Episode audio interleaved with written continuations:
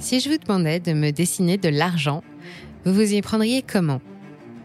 J'imagine que votre crayon tracerait des ronds pour les pièces de monnaie et des rectangles pour les billets de banque, et que les plus doués d'entre vous me dessineraient une liasse, un portefeuille ou une tirelire bien garnie, un carnet de chèques ou carrément une montagne d'or avec un dragon endormi dessus.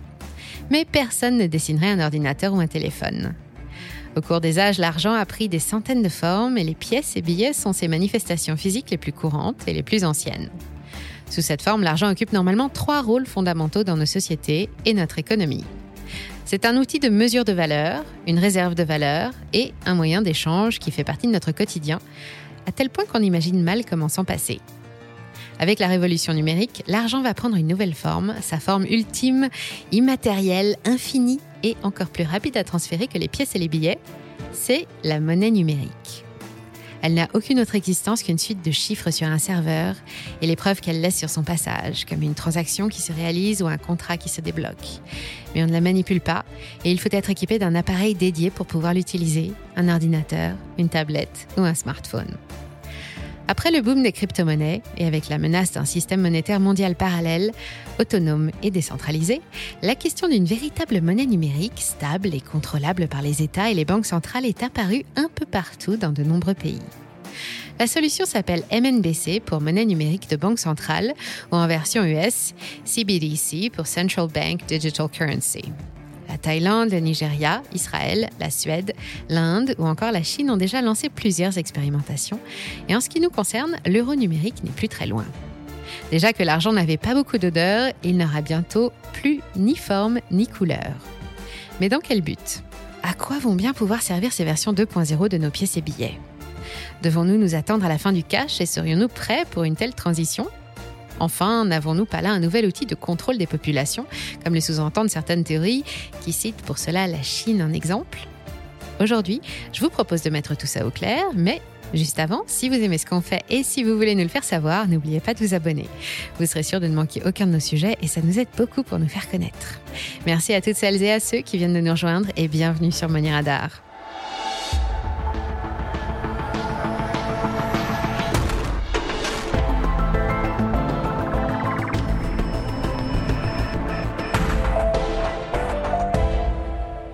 L'argent, dans sa vision moderne et libérale, n'est qu'un concept, une idée à laquelle on croit ou pas. C'est le principe de la monnaie dite fiduciaire, du latin fiducia, qui signifie confiance. En effet, la valeur de nos pièces et billets n'a rien à voir avec ce qu'ils coûtent à produire, mais ça n'a pas toujours été comme ça. Au départ, pendant dix siècles, les pièces de monnaie étaient frappées sur une quantité d'or, d'argent ou de cuivre, qui correspondait à leur valeur faciale.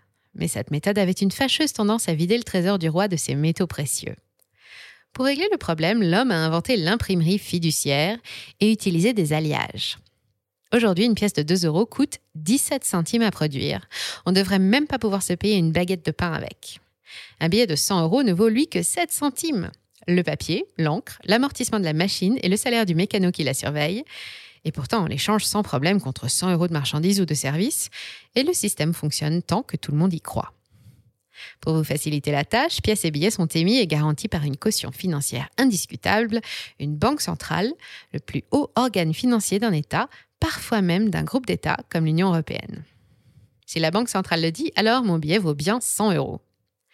La monnaie métallique et la monnaie papier sont complétées par la monnaie scripturale, une autre de ces formes, inventée cette fois par les financiers privés, ancêtres de nos banquiers modernes, pour faciliter les échanges. Comme son nom l'indique, c'est l'argent écrit.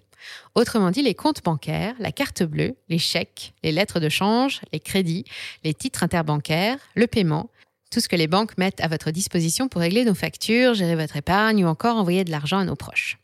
On l'appelle alors monnaie commerciale par opposition à la monnaie centrale.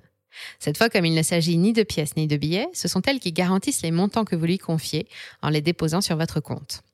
Avec le 21e siècle, nous sommes entrés dans l'ère du digital et une nouvelle forme de monnaie est apparue, plus adaptée à nos nouveaux usages, notamment aux évolutions en termes de paiement. On l'appelle la monnaie numérique. Elle est composée de deux grandes familles monétaires, les crypto-monnaies et les monnaies numériques des banques centrales qui les ont récemment rejointes. Les crypto-monnaies n'ont plus de secret pour nous, et si vous ne voyez pas bien ce que c'est, pensez à visiter notre chaîne crypto. Mais c'est quoi une monnaie numérique de banque centrale? Prenons l'exemple de la BCE et de l'euro numérique. C'est une monnaie dématérialisée, émise exclusivement par la BCE. Aucune banque privée ne participe à sa création et il n'y a ainsi aucun moyen de perdre le contrôle de la masse monétaire en circulation. Cet euro numérique devrait exister sous deux formes qui peuvent prêter à confusion. D'abord, la monnaie centrale interbancaire, sorte de monnaie de gros.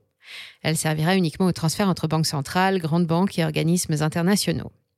Hébergé sur la blockchain comme n'importe quelle crypto-monnaie, ce nouveau système devrait leur permettre d'échanger plus vite, de façon plus sécurisée et surtout sans intermédiaire, banque ou chambre de compensation, et donc sans frais. Selon la BCE, ce serait le saint Graal des paiements transfrontaliers. Ensuite, il y a la monnaie numérique centrale de détail. Celle-ci est utilisable par le grand public, mais nécessite un support de stockage comme une carte ou un téléphone, ou bien de détenir un compte ouvert en euros numériques auprès, pour la France, de la Caisse des dépôts et consignations. Il ne faut donc pas confondre monnaie numérique de banque centrale et monnaie électronique. La monnaie électronique que nous utilisons de plus en plus fait partie de la monnaie commerciale, car au départ elle est inscrite sur un compte bancaire. Que nous utilisions une carte bleue, un téléphone ou un chèque pour la dépenser ne change rien. Ce n'est pas une banque centrale, mais une banque privée qui garantit cet argent il ne faut pas la confondre non plus avec une crypto-monnaie, plutôt considérée comme un actif dématérialisé, un support de placement ou de spéculation. La volatilité des marchés crypto empêche d'ailleurs tout jeton de constituer un moyen d'échange cohérent ou une réserve de valeur. Voilà ce qu'est une monnaie numérique de banque centrale, une pièce virtuelle ayant cours légal qui n'existe que sur un support et qui est intégralement garantie par une banque centrale. Dans le principe, il n'y a pas grand-chose qui cloche et les banques centrales voient tout ça comme un incroyable progrès financier. D'autres, par contre, croient reconnaître un nouveau moyen de contrôle et de contrainte. Ils craignent même pour l'équilibre de nos sociétés et voient dans ces nouveaux projets la disparition programmée de l'argent liquide. Pour essayer de comprendre pourquoi la MNBC fait autant débat, regardons un peu ce qui se fait actuellement en la matière dans le monde. Plusieurs pays se sont lancés dans l'expérience de la monnaie officielle virtuelle et les sociétés spécialisées dans le domaine des paiements électroniques ont détrôné les leaders historiques comme PayPal, Western Union et même nos banques traditionnelles. En Europe, les pionniers, ce sont les Suédois, qui préparent la fin des espèces depuis dix ans déjà. Dès 2012, la population a adopté une application de paiement par mobile appelée Swish, qui a très vite remplacé les paiements en monnaie bien sonnante, même pour un petit café. Le nombre de distributeurs de billets a été divisé par deux depuis. À Stockholm, on ne paye plus qu'avec son téléphone et certains enfants se passent déjà très bien des moyens de paiement traditionnels. La Banque centrale de Suède a alors saisi l'occasion de lancer une nouvelle forme d'argent liquide, numérique, l'e-couronne, utilisable pour les paiements sans contact, à distance, et dont elle garantit la valeur de la même façon que celle des pièces et billets. Malgré ces avantages, l'e-couronne n'est toujours pas disponible auprès du grand public et le projet est en phase de fin de test. Partout dans le monde, la pandémie a modifié nos habitudes. Le paiement sans contact s'est généralisé et les espèces porteuses de virus et de bactéries se sont beaucoup moins échangées. Chez nous, le paiement mobile est bien moins répandu qu'en Suède, mais nous rattrapons notre retard. 58% des Français déclarent avoir déjà utilisé le paiement mobile au moins une fois l'année dernière, et les statistiques confirment notre bonne adaptation aux évolutions numériques. Selon la BCE, 60% de nos paiements en nombre sont réalisés en cash en 2021, mais ils ne représentent que 2% des montants échangés, alors forcément on parle beaucoup de l'euro numérique. Au Nigeria, l'INAIRA, la première MNBC d'Afrique, espère donner l'exemple à tout un continent et faire concurrence au Bitcoin, largement répandu dans la population, avec tous les risques que cela comporte. À terme, le gouvernement vise 8 millions d'utilisateurs actifs, principalement ceux qui sont actuellement non bancarisés ou situés dans des déserts bancaires. En Thaïlande, on a choisi de mettre en place une MNBC de détail uniquement. L'objectif n'est pas caché, il s'agit de réduire les espèces en circulation, voire de remplacer l'argent liquide et la monnaie électronique. C'est ce qui a été tenté en Inde en 2016, sans grand succès. Mais ça n'a pas empêché le pays de se lancer de nouveau dans l'aventure d'une roupie numérique. Aux États-Unis, Joe Biden vient de donner le feu vert pour avancer sur le projet d'un dollar numérique, sur lequel travaillent les chercheurs du prestigieux MIT et ceux de la Fed, la Banque centrale américaine, baptisé projet Hamilton. Pour le moment, il ne s'agit que d'études préalables et rien n'est acté. Le Japon envisage également un yen digital, comme la Grande-Bretagne, le Maroc ou Israël, mais il ne s'agit que de tests pour le moment et aucune décision n'a été prise.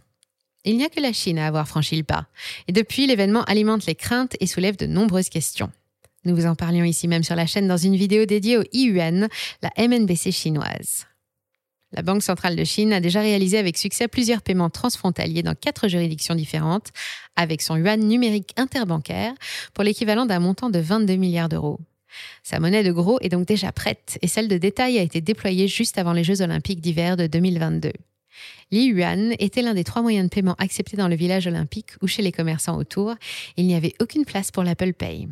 Au départ, la population a bien accueilli le système. Payer avec une MNBC est plus sûr, l'argent est garanti par l'État et non plus par une banque. C'est aussi moins cher qu'avec une carte bleue car il n'y a plus d'intermédiaire. C'est immédiat et plus pratique que de transporter des espèces sur soi, avec le risque de se les faire dérober ou de tomber dans certaines zones rurales sur des commerçants qui n'ont pas la pointe ou même pas d'argent du tout. Mais pour le gouvernement, c'est surtout un excellent moyen de se débarrasser des réseaux américains, Visa, Mastercard ou American Express, ou des autres systèmes de paiement mobile étrangers, et c'est aussi un excellent moyen de contrôler encore un peu plus la population, déjà très surveillée. Chaque paiement yuan est centralisé, étudié, puis archivé à la Banque centrale, ce qui veut dire que toutes les transactions, même les plus petites, sont connues en temps réel par les autorités. Elles savent par exemple que M. Chi a acheté deux livres de rimes mardi à 17h02 à la coopérative de son village. Évidemment, ce n'est pas très intéressant, sauf si M. Chi est cas contact au Covid-19. Elles savent aussi que M. Wang, officiellement agriculteur à la retraite, vient de recevoir presque un million de yuan sans aucune raison apparente. Elle repère tout de suite les montants inhabituels reçus par la société de taxi de Madame Liang ou que les serveurs du restaurant des frères Fa sont bien moins payés que ceux du restaurant d'en face. Avec une traçabilité parfaite, lutter contre les trafics ou les activités illicites devient un jeu d'enfant. Et si le yuan numérique venait à se généraliser et à remplacer définitivement les espèces partout en Chine, on pourrait imaginer un pays où les banques de dépôt n'auraient plus de raison d'être. Leur mission se limiterait à la collecte de l'épargne et à la distribution des crédits, et ce serait aussi la fin des sociétés de paiement. Une destruction créatrice pour le gouvernement chinois qui permettrait d'assainir les marchés bancaires et de redéfinir les rôles de chacun sans risque que qui que ce soit ne puisse faire de l'ombre au régime. Actuellement, le yuan est disponible dans une dizaine de grandes villes et la Chine est le pays où les usages sont les mieux développés en matière de paiement dématérialisé. Le numérique est déjà majoritaire. Les avantages de la MNBC font briller les yeux de Xi Jinping et de tous les cadres du Parti communiste, mais le déploiement global prendra du temps, 10 à 20 ans au moins. Les banques chinoises peuvent encore dormir tranquilles, elles ne vont pas devoir fermer leurs guichettes demain. Enfin, pas tous. Les banques suédoises non plus, car le gouvernement vient de faire demi-tour. Alors que l'objectif qui avait été annoncé était de supprimer le cash à horizon de 2030, une nouvelle loi a été votée le 1er janvier dernier qui impose aux banques de conserver leur capacité à délivrer des espèces. Je vous disais tout à l'heure que seule la Chine avait commencé le déploiement de son yuan, mais en réalité, il y en a un autre qui a atteint la maturité un conglomérat de petits États du Bahamas, Exuma, a lancé son Sand Dollar en octobre 2020. C'est quasiment le seul pour qui les choses se passent bien, avec un Sand Dollar stable et un archipel toujours aussi attirant pour les touristes que pour les investisseurs. Plus de 60 pays s'intéressent actuellement à une MNBC, mais un peu partout, les opérations prennent du temps, y compris en Europe, car à bien y regarder, ça n'a pas que des avantages. Nous l'avons vu tout à l'heure avec le cas de la Chine, l'anonymat n'est évidemment pas garanti et la traçabilité est parfaite. Toute opération réalisée en MNBC remonte aux autorités. Elles pourront tout contrôler jusqu'à notre façon de dépenser notre argent. Elles pourraient apposer des dates limites d'utilisation, par exemple, pour nous obliger à acheter. Elles pourraient favoriser une entreprise ou un secteur en doublant la valeur de vos pièces numériques pour tout achat d'un produit X ou Y. Si vous tenez à votre vie privée ou à ce que votre pudeur soit respectée, sachez qu'avec une MNBC, vous n'aurez aucune chance d'échapper à l'inquisition et en cas de manquement à la loi, votre compte pourrait être restreint ou bloqué.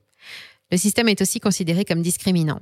L'usage des espèces est si répandu, surtout parmi les personnes âgées, les exclus du système bancaire comme les sans-abri, les personnes malvoyantes ou celles qui vivent en zone rurale, qui n'auraient plus les moyens de réaliser leurs petites transactions quotidiennes.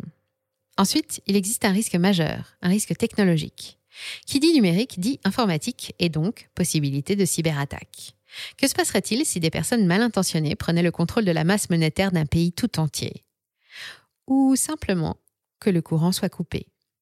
Pas de connexion, pas de paiement, pas de commerce, pas d'économie, et ça non plus, personne n'en veut. Alors pas de panique, l'argent liquide ne va pas disparaître, ni en un jour, ni demain, ni totalement. Tout comme la monnaie papier n'a pas remplacé la monnaie métallique et que la monnaie scripturale n'a pas mis un terme à la monnaie physique, la monnaie numérique va compléter les autres formats de monnaie qui continueront de coexister. La quantité d'espèces en circulation va très certainement encore baisser. Elle baisse déjà, comme le nombre de distributeurs automatiques partout en Europe, y compris chez nous. Il y en a déjà 5 000 de moins qu'avant la crise sanitaire et 15 000 autres vont disparaître cette année. Mais les espèces ne disparaîtront pas pour autant, en tout cas pas tout de suite, car les banques ne se relèveraient sûrement pas d'être privées de leurs branches de dépôt et les populations ne sont pas toutes prêtes. La question de savoir si les MNBC de gros sont utiles ne se pose pas. Nous avons vu que les transferts internationaux entre institutions financières centrales seront instantanés, gratuits, bien mieux sécurisés via la technologie blockchain. Mais c'est la MNBC de détail qui pose problème car elle implique la fin du cash. Elle nous amène à imaginer un monde sans petite monnaie, à faire teinter au fond de nos poches, surveiller H24, dans lequel toute transaction inhabituelle attirerait immanquablement le regard acéré des autorités sur votre cas. Pas très engageant, mais comme en Chine, vous aurez le choix de l'adopter ou pas, en tout cas au début. Jusqu'à ce que la génération de nos grands-parents disparaisse et que des solutions technologiques soient trouvées pour les autres exclus du système. D'ici là, nous allons pouvoir observer les choses. Et vous, comment vous les voyez? Dites-nous tout ce que vous en pensez dans les commentaires sans oublier ce dont nous n'avons pas parlé et rejoignez la communauté sur nos autres réseaux pour en discuter. Si vous avez aimé cette vidéo ou si vous avez envie de nous aider, c'est simple, il suffit de vous abonner à la chaîne et pensez aussi à notre newsletter et au nouveau podcast. Tout ça, c'est gratuit et c'est préparé rien que pour vous. Partagez nos vidéos, likez-les, retweetez. On vous dit un grand merci, prenez soin de vous et à très bientôt sur Money Radar. Merci d'avoir suivi cet épisode jusqu'au bout. Si ça vous a plu, on compte sur vous pour le partager autour de vous. Laissez un like ou une bonne note et vous abonner pour être informé des prochaines sorties. Et moi, je vous dis à très bientôt sur Money Radar.